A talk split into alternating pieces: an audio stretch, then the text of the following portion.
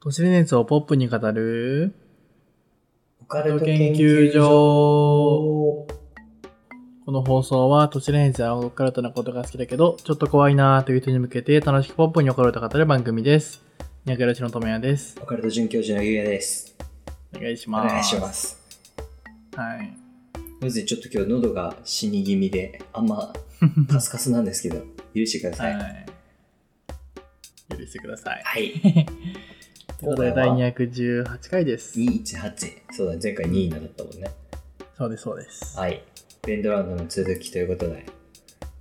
そうだった忘れてましたそうだよっていうか、めちゃめちゃさ、思ったより長くてさ、まあ、今回、はしょりはしょり話していくんだけど、うん多分今回で終わるかな、でも。 OK じうん。ゃあまあ今回は、まあ、本編長めということでちょっと最初のお便りはまあおお休みということでははい。いじゃあ早速本編いきますかそうですね。それでは、第218回、スタートです。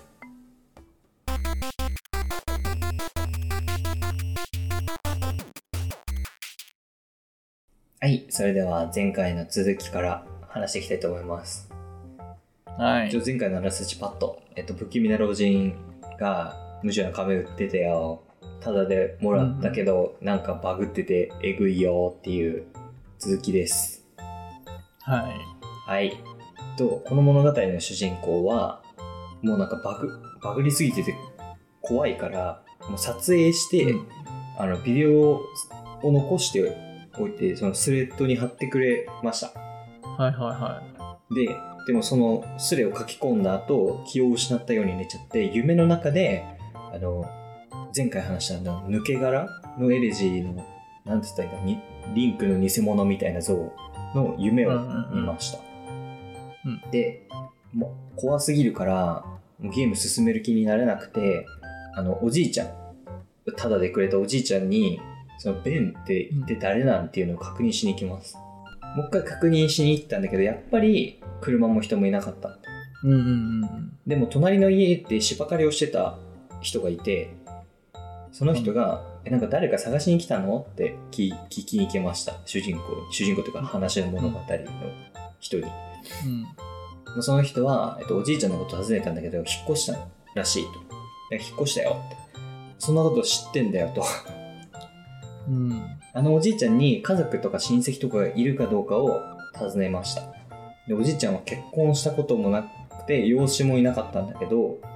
ってなると孫とかもいなくなるじゃん。うんで混乱した俺は、まあ恐怖しながら最後に「あのベンって知ってますか?」ってそはのいはいは聞いたらその人の面持ちが一気に真剣になってえっと8年前にでこの近くでベンっていう男の子が事故に遭ったといへでえもその彼の両親はひベンの両親は引っ越しちゃったんだってうんうんうんでもそれ以外の情報はあんまむそもそも知らなくて聞き出せなくてうんうんで家に帰って結局もう何も分かんないで俺にはよく分かんないんだけどこの人の思考がなぜかゲームを進めることになってあんだけ怖かったのに本当にわかんないねうなぜか分かんないけどうんでスタートボタンを押してセーブデータを確認すると「ちょお前の番だ」っていう「Your turn」ってやつと「Ben」っていうデータがあるだけだったはいはいはいでも Ben のゲームデータを見るとセーブデータが進んでるんだってそう勝手前に回は3面までしかクリアしなかったのに今回の Ben のセーブデータはロックウィルまでクリアしてるんだってめっちそゃう進んでるじゃん4面4面のロックウィルクリアしきった後らしいうんうんうんで彼は勇気を振り絞ってそのデータをロードしますはで起動したらまあロックウィルの神殿の入り口にいるんだけどリンクの体は歪んでて立ってはいるんだけどその背中は横に折れて痙攣してる、ね、いザ・バグみたいな感じだ表情もなんか全くの無表情みたいうんな そのリンクを操作していろいろ探索したらしいよく探索できる、そうで手ね持ちのデータに前のデータでは前開いた時にはで見たことなかったメモっていうのを持ってることに気づいて使おうとしても何も来ない、うんでまたまたしも逆再生の BGM が流れてるんだけど、ところどころで笑い声とか叫び声が聞こえてくる。うんで、それから約2分後、またあの抜け殻、内レジの抜け殻が、あの画面に現れるようになる。えー、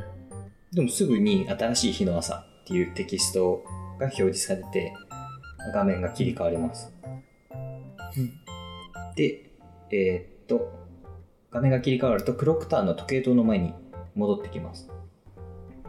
うんそうすると、大変な目に遭いましたねっていう、んごめん、違うわ。えっと、時計塔の扉を開いて中に入ると、大変な目に遭いましたねという幸せのお面屋さんが挨拶をしてくる。またお麺屋さんなんだそうでさらに画面がホワイトアウトするでまた別のマップに飛ばされますえっとタルミナ平原っていうマップがあるんだけどそこに飛ばされるましたうんでも今度は下に表示されてるはずの、えっと、日時計そのなんつったらいいんだゲーム内の時間みたいなのうが、んえっと、消失していますあないんだ、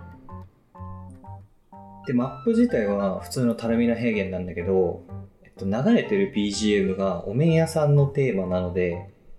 ふもう普通のマップじゃないことに気づきます、彼はうんえっとでウッドフォールっていう場所があるんだけどそこに向かってる最中に、えっと、3体何者かが立ってるのを彼は見つけましたうんでそのうち1体は、えっと、馬のエポナのシルエットだったんで分かったんで近づいていくと、えっとかえっと、その3体はスタルキッと幸せのお面や、えっと、抜け殻、うんエポナを含めて最初3体に見えたのにスタルキットが抜け殻に寄りかかってるから3人にしか見えなかったとまあ計計4 4体いますうんえっと彼はもう恐怖心でゲームしてなかったのにもかかわらず、えっと、好奇心で、えっと、彼らに近づいてきます情緒がおかしいよそやのばい人こ ので慎重に近づいたのはいいんだけど、スタルキットとエッポナは、えっと、単調な動作を繰り返してるだけ。あの、草原の草食ったりとか、エッポナはねしてるだけ。かわいそうい抜け殻は、まあ、結局抜け殻だから動きません。立ち尽くしてるだけです。うんただ、幸せのお面屋さんだけは、えっと、違くて、あの、ななんか、ムカつく笑みを浮かべながら、あの、しお面屋さんの、お面屋さんだけ頭をこちらに向けてくる。ええでなんかこの彼はその周囲をぐるぐるぐるぐる回ってみたんだけどずーっとこっちを見てるうん気持ち悪いね怖いあの顔でこっち見んなと思うんうで時計と屋上でのことを思い出して彼はオカリナを取り出しますうんえっと癒しの歌をオカリナで吹きましたうんうん空が点滅し始めて耳障りな叫び声が響き BGM がテンポを上げたここで彼の恐怖心は最高潮に到達しますうんするとまた突然リンクが炎に包まれてゲームオーバーになってしまいますかわいそうすぎクソゲーだわほんとうんフ う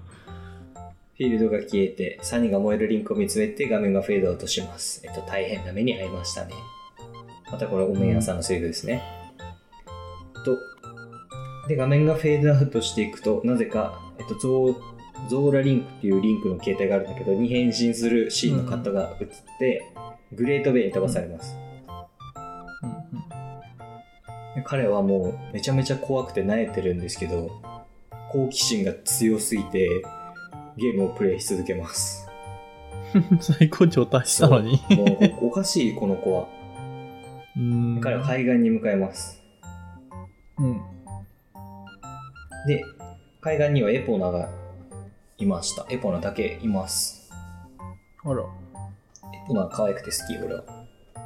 わかるで彼はエポナを見てあることに気づきますエポナが一定の方向を向いて泣いていますうんうんえーっと、その方向に、えーっと、彼は、あ海なんだけど、エポナがいるとこは、海の中に飛び込んで、その方向に泳いでいくと、えっと、海底に、えっと、抜け殻があります。抜け殻のエレジね。はいはい それを見つけてすぐに、えっと、ゾーラリンクが溺れ始めました。ゾーラリンクは溺れるはずないのに。 ゾーラなのにうんで、溺れてゲームオーバーになってしまいますから、そこで。超人族が溺れるんだ。 エラ呼吸なのに、エラ ねに詰まったんちゃう抜け殻、え。なん 抜かけ決ま殻っのたんかも花園ね。ゲームオーバー画面には暗い海底に倒れるゾーラリック。まあ、まあ見れないけどね、そんなの。うん。で、なぜか鮮明に映っている抜け殻。で、その後リスポーンしなかったんだけど、ゲームが強制的にリセットされます。うん。で、ファイルの一覧を見てみると、えっ、と、ベンと Your Turn だったのが、えっと、ベンとドラウンドに変わってます。トラウンドそう、あー溺れるとか、水そ死体みたうそういそうな、そういう意味の。うん。そこからなんとなく全貌が推測できたらしい彼は。うん。と、まあ、最初に4日目のクロックタウンから抜け出すべき抜け出す時に選択所に向かった時抜け殻が登場した理由がここで分かりましたと2つのセーブデータの名前がベンの運命を語っているのだと彼は気づきますうん。とベンは亡くなっていて彼は溺れて亡くなっているんじゃないかということに気づきますうん。でもここで彼はもう怖くなりすぎてセーブデータをロードするつもりはありませんああ、もう好奇心は消えたんだ。で、ここまでの動画、その、溺れるはずないゾーラリンクが溺れたりとかする動画も YouTube にあります。ちゃんと。へえ。はい、というわけで、えっと、一旦物語にオチがついたというか、終わりまで行ったので、うん。これが、えっと、ベンドラウンドの物語ということで、一旦終わらせていただきます。もっと、本当はもうちょっと長い予定だったんですけど、えっと、ベンドラウンド自体はここで終わりで、ここから先、えっと、彼の物語になるので、あの主人公の。ああ。と、ちょちょやばいそやうつベンの。ドラウンドっていうのはこういう話だったっていうのはここまでで終わりなんですよ。なあうんのベンっていう少年がいて溺れちゃったから、えっとそれがカセットに取り付いてっていう、ちょっと結構ガチめのホラーチックな話だったんですけどここから先は、えっと彼がどういう目に遭っていくのかとかそういう系の話になっちゃうんでちょっとなんかまあへーベンドラウンドの解説とはちょっと違うのかなみたいななんか後日談みたいな感じだから。うんうんうんうん。まあ一旦ここまでにして、もうなんか久しうんうんうんしぶりに一口ロアでも挟んでいこうかなと思います。それではロア読んでいきます。まあ、あの、ロアの概要といたしました。あと、信じようと信じまいとで始まる嘘のような、まあ、本当の話なのかどうかみたいな。噂話って感じですね。はい。はい、それでは読んでいきます。はい。えっと、1999年、えっと諏訪湖の漁師が仕掛けていた網にある奇妙な魚の大群が入っていて話題になりました。一うん見す白長スクジラのような姿と尾ひれ。しかし頭部に理由のわからないひれがあり、そして体長5センチメートルほど。銀色で輝く青魚で、地元の人々も見たことがないという。その現場にいた当時の小学生がふざけて、ひなま、ひなまと呼んだことからひなまとされたが、その後は使われないという。うんこういうなんか未知の生物系結構好きなんだよ、個人的に。おお、ひな。ひなま。かわいい名前。かわいい。えっ、と、もうちょっと読めますね、じゃあ。えっと1952年、えっとバミューダ海域で消息を絶った日本の漁船、黒姫が海域を抜けたところで漂っているのが発見された。乗っていたはずの10名の乗り、乗り員は1人もおらず、ただ公海に石だけが残っており、そこには海域での状況が、えっと、鮮明に記されていた。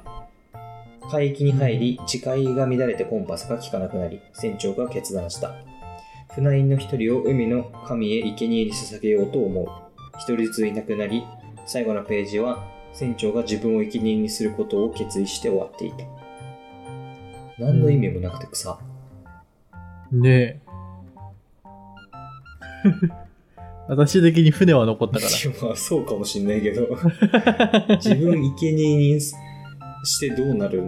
ってところでは悪くない。しかもだって最後生贄にしてでも船を残あしーたそかっういうた。こまあ、公開日誌は残ったとから、確かにね。その後世の人を守ってくれたっていう意味では、熱いな。海神様ね、うんまあ船ぐらいいいだろって。言う仕方ねえなって多分許してくれた。うん。多分いなかったらもう船も公開日誌も全部沈没してたよ。えっ、ー、と、うわ、これ怖っこれ読めますね。ある医師が、えっと、奇形、なんて読むんだこれ。脳腫かな奇形脳読み方がわかんない。脳腫だね、合ってるね。なんか傷口が腫れて、あの、海とかが出るやつ。腫。ああー、はいはいは気脳腫の手術をすることになりました手術は無事成功したが摘出したものを医者は信じられないでいました摘出したものの中から1匹のトカゲが出てきて捕まえようとすると尻尾を切って逃げていってしまいました興味を持った医師がトカゲの尻尾と患者の DNA を鑑定したところ DNA は一致したらしいトカゲの DNA として、い。え怖っトカ怖ゲいね人間じゃん、えねえ。トカゲになっちゃったんだ、じゃトカゲマン、スパイダーマンみたいな。あ。でもそういうことだよね。すごいね。そんなことあるんだ。でも噂話ですからね。まあまあまあまあ。おもろ。怖すぎ。でもねロマンの方が大きいな、僕。ロマン高いあるかえー、でもなんか、まあ倫理的にはダメだなけでど、まあちょっとわかんなくはそなうい。いう怪人みたいなのができるかもってことでしうょ。ん。熱いよね。すごくすごいじゃん。もう一個読めます。1986年、吉野ヶ里遺跡発掘の際、うんとその遺跡から出土したものの99%は重要保存物として丁寧に扱われた。しかし、あるい一品は不要物として廃棄されたそうだ。遺跡から出てくるのだかうらん全て重要で捨てるはず、捨てるものなどないはずであるが、と研究者は皆が皆それを不要物として捨ててしまったらしい。うん捨てた理由はそれはその時代にまず存在し得ないものであったからだそうだこれ何出てきたんだろうねねえ。ねコーラの空き缶とかかなわあ、すごいね。何が出てきてもすごいもんね。吉野ヶ里遺跡めちゃめちゃ有名なところなんか中学の頃勉強して覚えた気するけどもうどこだかわかんねえわでももうそもそも名知ら前ないはわ。聞いたことあるからなんか有名なやつなんだと思うえー。吉野ヶ里遺うん跡吉野ヶ里か。えー。ってこと向こう行きますはい。正確な場所は伏せるが品川にある公園で明かりがつかない街灯が一つだけある何度も蛍光灯を交換したり街灯そのものを設置し直したりしたのだがどうしてもそこだけ灯らないのだ近所からは強盗や強姦といった犯罪が左になるのではないかと心配されたがこれまでにそういった事件は発生していないただこの公園に住むホームレスの行方不明率は都内で一番高いというおお異界の扉でしょねえ。松明とか置いとけば電気が ダメだ。だってでもまあどんな電気で確かもにで電気っていうか街灯とかもダメなんだけどそうだよね大麻かがり火とかねそうかがり火みた置いいとなけばじそれこそ事故につながりそうだけどな火事とかそうだよね、うん、絶対なると思うでよも暑いかちょっとすごいねこれ場所分かった人は大麻と設置しに行きましょうそうですごよめんなんかめっちゃうるさい音入ったごめん今それではねこの辺にしてそろそろ締めに入れますかはいレッドラウンドどうでしたああベントランドね、まあ普通にやっぱりムジュラが好きだったから普通におもろかったしなんかまあさすがに全部は覚えてないけどうる覚えでゲームの内容も覚えてたから、うんうんうんより面白か聞いったててさ情景を思い浮かべられるって結構でかいよね物語を聞く上でさうん、だから多分、やったことない人はもう、何の話だって感じだと思う、まあ正そ直。そうね正直ゲームに、ゲームに関する話になっちゃうとねどうしても うん、で俺本当は「アンダーテール」の話とかさすごいしたいんだけど、うんうんめっちゃ好きだからうん、う、ん、分かる人の方が多分少ないからさうん。ああ、あんましお話できないんだよねすごい好きなんだけそうど、ね。あの自分の好きなゲームとかだとさやっぱかえ感情が入りやすいよね。うん。絶対それはわかそんう。ない話、しょ情景も思い浮かべらんないような話よりかはね、うよほん。ど、オタク語りが始まるよ。ほどいい。話してて気持ちよくなっちゃうし、そうだね。絶対長くなる、そわかしてる。5時間よ、そんなも ん。やば。超対策ができますそうだよ。まあ、ということでね、研究結果発表お願いします。はい。えー、ベンドラウンドの研究結果は、ただより怖いものはない。そうね。ただが一番高くて一番怖いんだからうん。信じちゃいけません。何言って試た食コーナーぐらいでもうあ、ただね。信じられるのは。あ、ただ。ごめんごめん。そうね。そう。試食コーナー、昔めっちゃ好きだったな、ちっちゃい頃。わかる。いっぱい食ってたわ、ちっちゃい頃。なえ、わかるよあのさ、レモン、レモンハーブウインナーみたいなやつ知ってるあ、知ってあれくっそる。うまくないうまあかった。りえんぐらういうまくないなんかあれをさ、輪切りにしてさ、焼いて、んうんうんうん。試食コーナーで売ってあったやつなんか食べて、感動してさ、母親にねだったもん。わかる。え、また食べたいな、あれもう、今もう売ってんのかなどうなんだろう。僕か、結局買わなかったからさ。マジ買わないというか母親がいない母親が別の商品見てる間に僕は母親のあれだからね先盗んでわーって言って「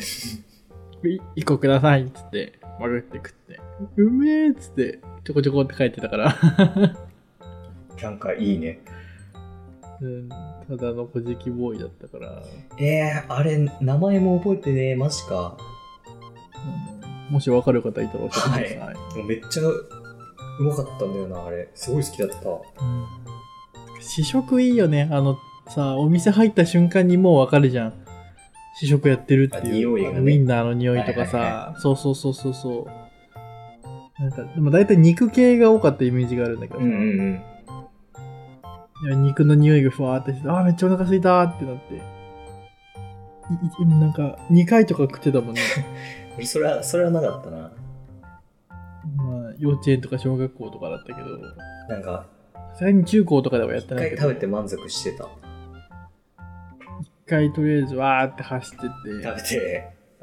そうくださいって言って食ってで親と一緒に通った時に「試食コーナーあるよ」って親に言ってかわいいな。で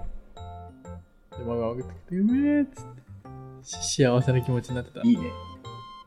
ん今は、だからスーパー行くの好き今だやっっても幸せになれるかな。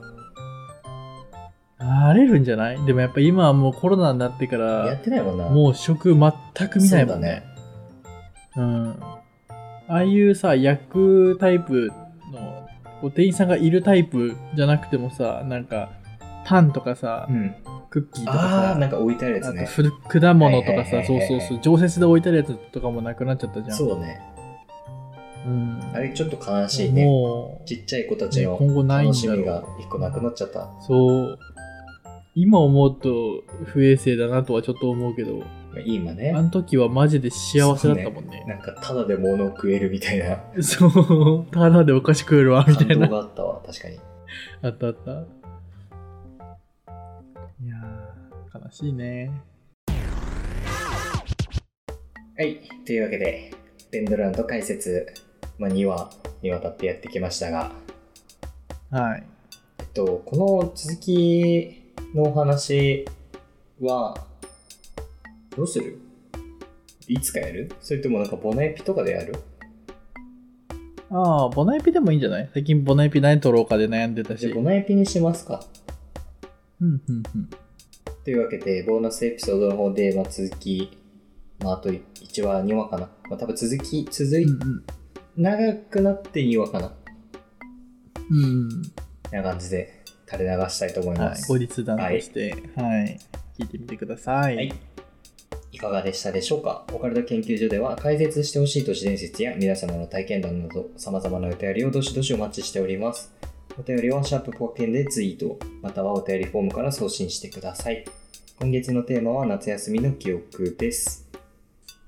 はい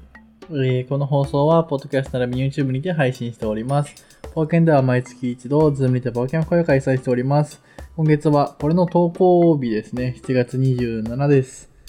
えー、っと、ただ僕がですね、お休みじゃなくてお仕事になっちゃったんで、お時間どうしましょ